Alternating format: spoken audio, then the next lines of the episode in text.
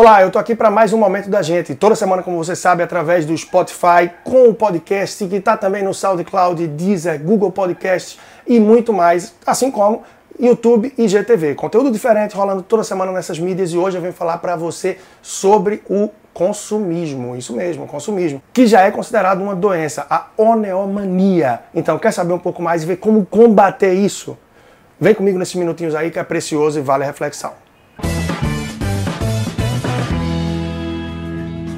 Uma das pesquisas mais recentes trouxe aí a estatística de que 76% dos entrevistados não fazem um consumo consciente. Isso mesmo. A gente pode ver em diversas pesquisas também, de período um pouco mais atrás, onde a gente percebe que o brasileiro não faz um uso mais adequado do dinheiro, muitas vezes devido a esse consumo exacerbado. Isso aí, as pessoas não têm muito esse filtro, não têm muito esse crivo. É fundamental, primeiramente, que você assuma, que você entenda a sua situação real. Entendendo isso, é ter esse crivo, ou seja, ter esse filtro. Que lugares são mais adequados para que eu possa frequentar? Por exemplo, uma pessoa que sabe que é consumista e quando está no momento de mais problemas, seja no trabalho, no relacionamento, familiar, e parte para repousar, para descansar, para passear num shopping. E aí o cartão de crédito nesse momento vai se tornar uma guilhotina, algo extremamente uma arma que vai levar a esse ato compulsivo de comprar é dureza. Num momento como esse, eu nunca vejo uma pessoa dizer, ah, eu vou passear um pouco na praia, eu vou caminhar no parque.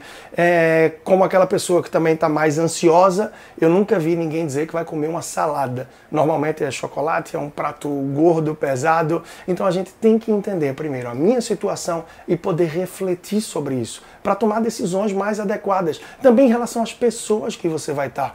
Tem pessoas que também são mais consumistas ou que têm uma condição bem melhores aí do que a sua, uma condição bem melhor, e que isso pode aflorar mais esse consumo para que você vá naquela onda, para que você vá naquela vibe. Então, tudo isso tem um impacto muito grande. Precisa ter esse crivo e esse filtro. Esse filtro é absurdamente importante que você faça também em relação aos aplicativos do teu celular aplicativos de lojas, aplicativos de vendas e que vem sempre os pushes para você, as mensagens e que sobem na tela te incentivando ao consumo. É fundamental que você tenha esse filtro e consiga perceber. A ponto de, como eu já tive alguns clientes, algumas pessoas que fizeram trabalho comigo e que assumiram, apaguei o aplicativo X, Y, Z, A, B, C, porque estavam me tirando do trilho. Então é super importante ter esse equilíbrio, ver com clareza a situação e ter as suas prioridades e disciplina. Porque esses dois viés, esses dois caminhos podem melhorar muito a sua situação.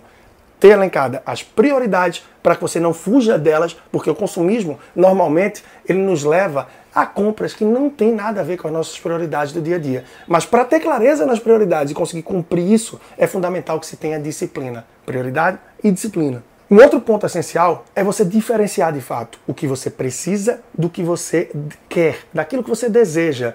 Ou seja, desejos e necessidades, precisar e querer.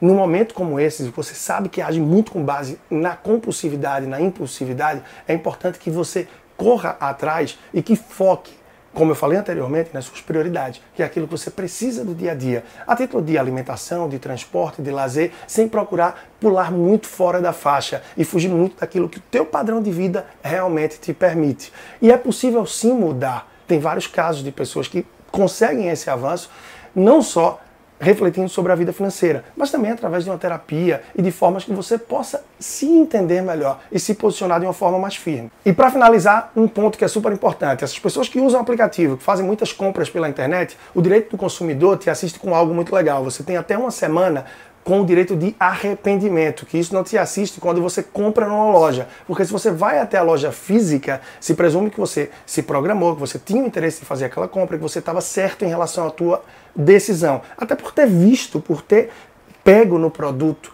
E isso não te dá o direito de arrependimento. Comprou pela internet, através do aplicativo, viu que foi algo compulsivo, volta atrás, o direito do consumidor te assiste e você talvez também vá pensar muito melhor antes de outras compras. Mas não fica aí com isso na cabeça e com esse negócio em casa não. Um outro ponto que é essencial e pode te ajudar bastante é sair com o dinheiro contado. Vai no shopping, para o cinema e lanchar, leve o dinheiro do transporte e do estacionamento, o dinheiro de tua alimentação, o dinheiro do cinema. Se você levou, por exemplo, 100 reais para tudo isso, com certeza você não vai comprar um produto de 150, de 200 ou um de 300 que estava parcelado, porque nem o cartão de crédito você levou. Ou seja, situações extremas, atitudes extremas. Há males que a gente tem que cortar pela raiz, ser mais radical para fazer acontecer. Obrigado por ficar até o final. Espero que você acompanhe semana a semana. Quer saber um pouco mais sobre o trabalho? leandrotrajano.com. E está no ar o curso Meu Crescimento Financeiro, sobre planejamento e educação financeira, que se você conhecer um pouco mais e vier comigo nessa jornada, certamente vai ter grandes conquistas e um impacto na sua vida. Um abraço e até a próxima.